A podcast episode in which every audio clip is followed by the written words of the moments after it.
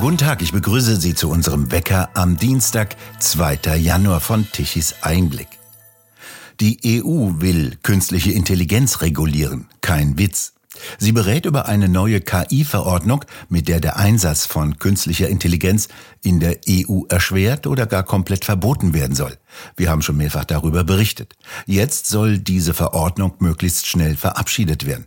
Eine Entscheidung von enormer Tragweite. Geht es doch um eine der entscheidenden Technologien für die Zukunft. In Deutschland werden zwar Windräder für eine solche Zukunftstechnologie gehalten, international allerdings sieht das doch ein wenig anders aus. Patrick Launer ist Professor für künstliche Intelligenz. Er berät Politiker und versucht ihnen zu verraten, was sich hinter KI verbirgt und was man damit anfangen kann.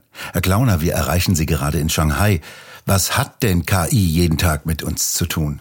Also wir nutzen KI hundertfach am Tag, ohne dass wir es immer als KI wahrnehmen, sei es Spracherkennung, sei es Bilderkennung auf dem Smartphone, ChatGPT ist natürlich omnipräsent seit etwas über einem Jahr, aber man nutzt auch KI heutzutage in der Radiologie oder zur Auswertung von medizinischen Tests.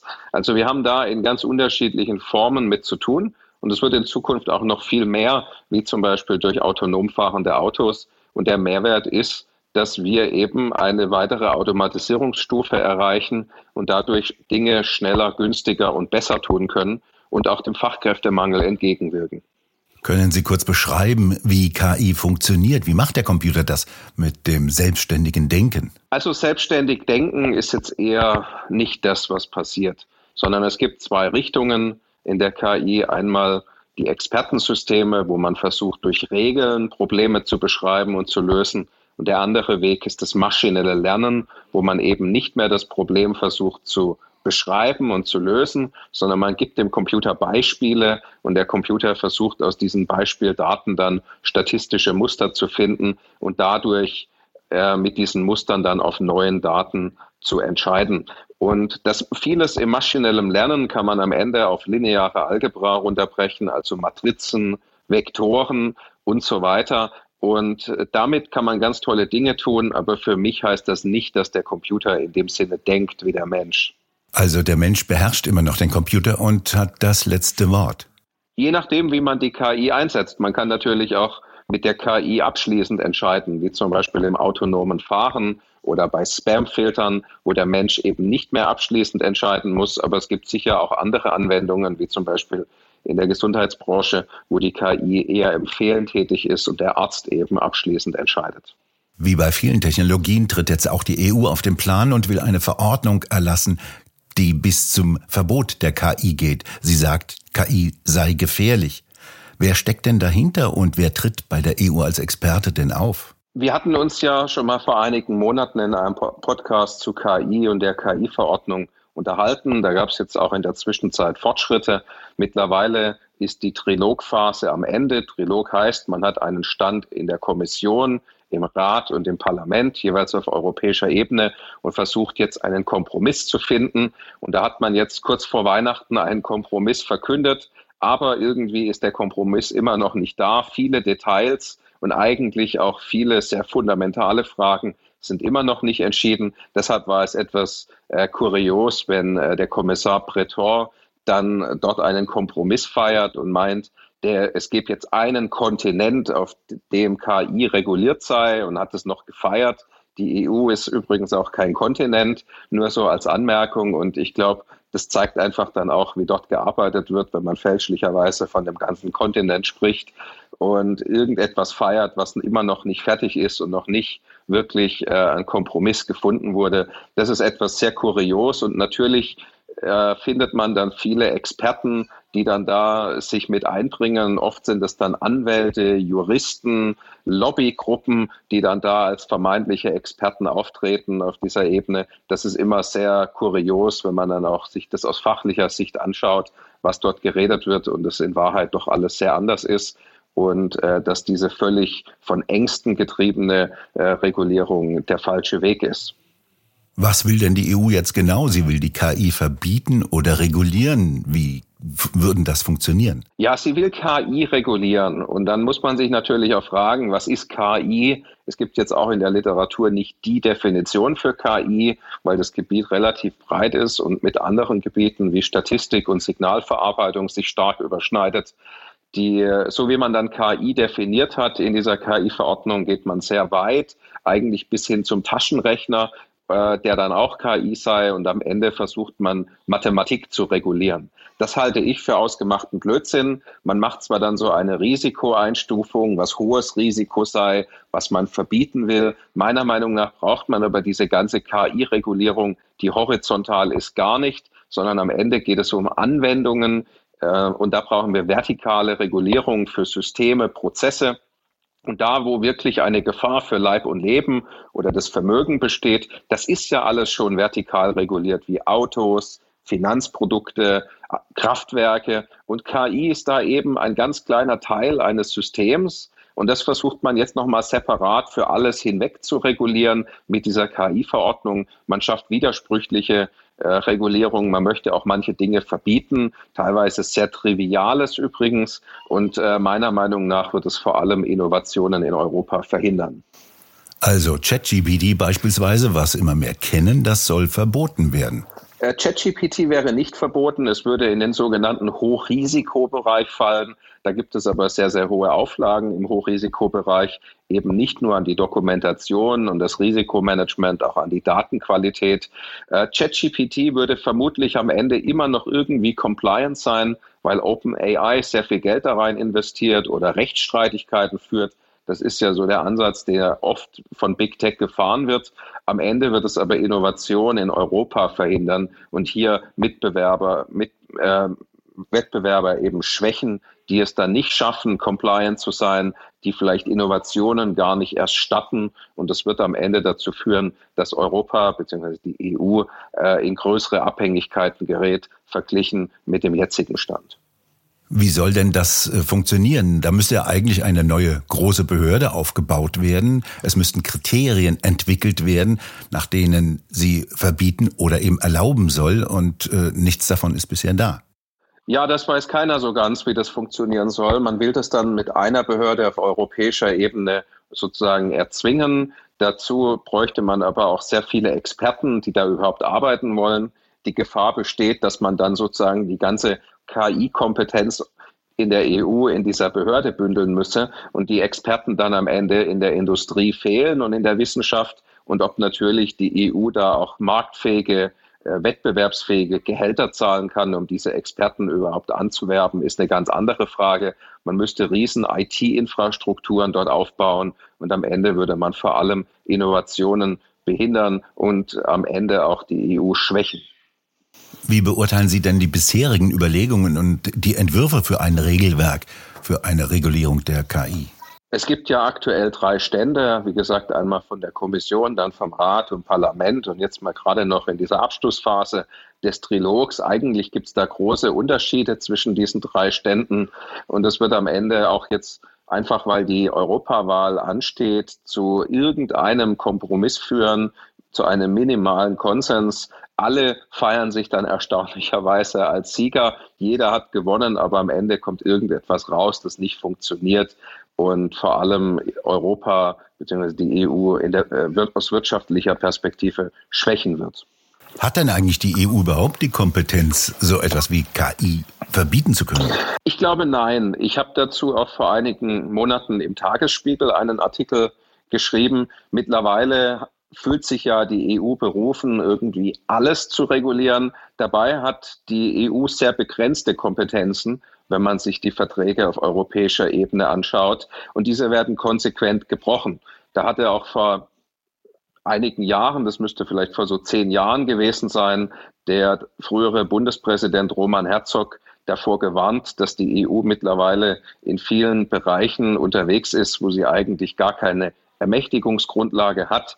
Und äh, er hatte damals gewarnt, jetzt habe ich nochmal geschaut, das war 2011. Er hat dann sehr viel Kritik dafür bekommen, aber am Ende ist das die Wahrheit. Und die EU operiert mittlerweile immer wieder jenseits ihrer Ermächtigungsgrundlage.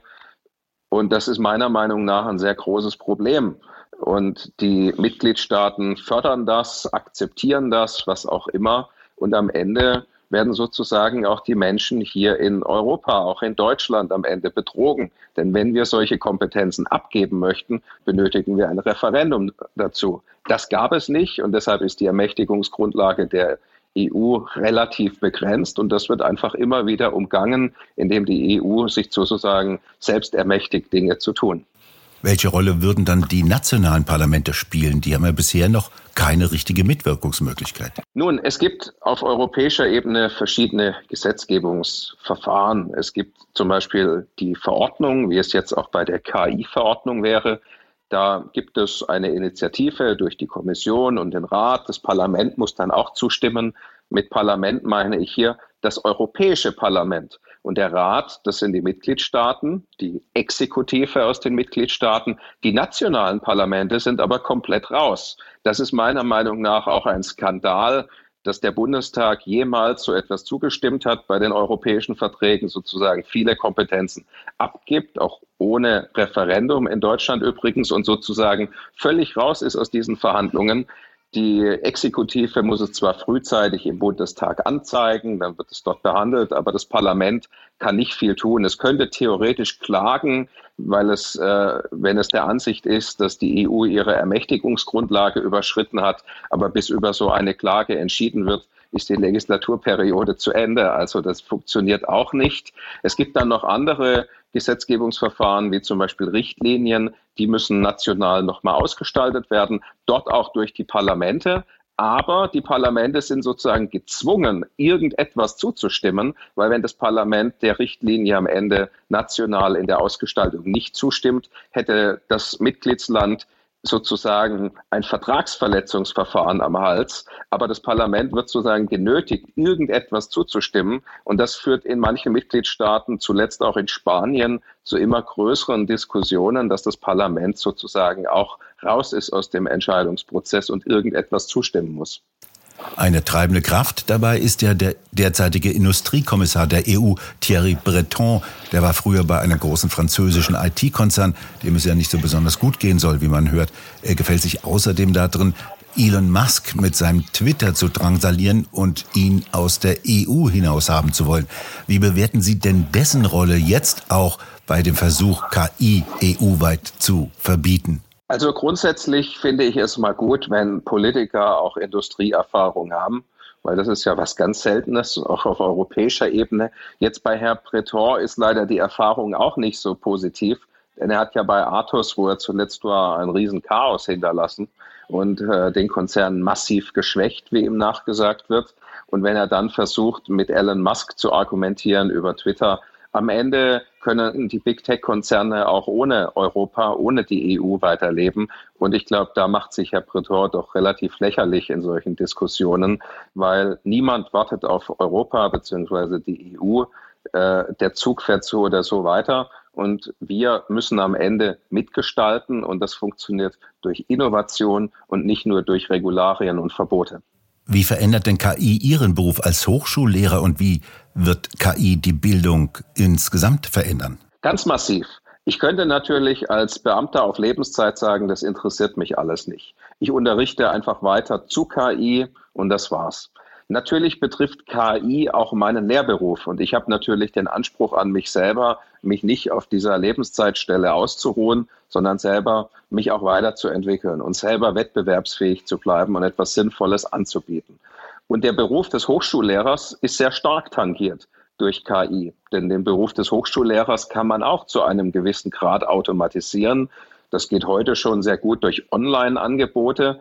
Und die Individualisierung kann die KI bieten. Und deshalb unterrichte ich nicht nur zu KI, sondern ich integriere auch KI in meine Lehre, damit die Studierenden sozusagen einen Mehrwert von KI haben und meine Lehrangebote aktuell sind. Ein Weg, wie ich es integriere, ist beispielsweise die generative KI, also beispielsweise ChatGPT bei Abschlussarbeiten. Viele Professoren versuchen generative KI und ChatGPT zu verbieten bei, beim Schreiben von Abschlussarbeiten. Ich jedoch verbiete es nicht, ich erlaube es nicht nur, sondern ich fordere die Studierenden explizit auf, generative KI beim Schreiben der Abschlussarbeit zu verwenden. Denn die generative KI kann helfen bei Formulierungen, bei der Ausarbeitung von Strukturen. Und die Studierenden haben vielleicht mehr Zeit für die Forschung und die Experimente. Und das Schreiben können wir zu einem gewissen Grad automatisieren. Natürlich nicht komplett, aber am Ende können die Studierenden in den sechs Monaten ihrer Abschlussarbeit bessere und mehr Ergebnisse erzielen. Und deshalb fördere ich den Einsatz nicht nur, sondern ich fordere den Einsatz explizit davon. Und wann könnte denn die KI die EU ersetzen? Denn die erleben wir ja nur noch als Störfaktor. Ja, das wäre sicher auch mal ein spannender Ansatz. Wir können, glaube ich, KI auch massiv in der öffentlichen Verwaltung und der Politik einsetzen, äh, beispielsweise zum Analysieren von Gesetzgebungstexten, äh, zum Vorschlagen von vielleicht Initiativen. Ich glaube, das ist eine ganz große Chance. Und vielleicht kann uns die KI auch helfen, zum Beispiel in den nationalen Parlamente überhaupt noch zu verstehen, was die EU will. Weil wenn man sich die nationalen Parlamente anschaut, die werden richtig geflutet mit Dokumenten aus Brüssel. Selbst der Deutsche Bundestag schafft es nicht mehr, das effektiv abzuarbeiten in der Ausschussarbeit. Und vielleicht kann KI da auch helfen, die Texte zu analysieren und wirklich Einblicke zu bieten, die die Parlamentarier jetzt nicht haben. Idealerweise würde das Ganze auch auf europäischer Ebene verwendet werden, um vielleicht diese Texte zu kürzen und vielleicht verständlicher zu machen. Ob das auf europäischer Ebene gewollt ist, ist aber natürlich eine andere Frage. Würde jetzt dann die KI nicht bildlich mal gesprochen die Hände über dem Kopf zusammenschlagen, wenn sie analysieren müsste, was von der EU kommt? Das sicher. Ähm, das, glaube ich, kann man gar nicht abstreiten. Und ich glaube, deshalb sieht man auch gerade auf europäischer Ebene KI sehr kritisch, weil die KI da vielleicht eine ganz ungewollte Transparenz bieten könnte. Herr Glauner, ich bedanke mich bei Ihnen für das Gespräch. Sehr gerne. Und bei Ihnen bedanken wir uns fürs Zuhören. Schön wäre es, wenn Sie uns weiterempfehlen. Weitere aktuelle Nachrichten lesen Sie regelmäßig auf der Webseite tichiseinblick.de und den nächsten aktuellen Wecker hören Sie wieder ab 8. Januar. Und wir hören uns morgen wieder, wenn Sie mögen.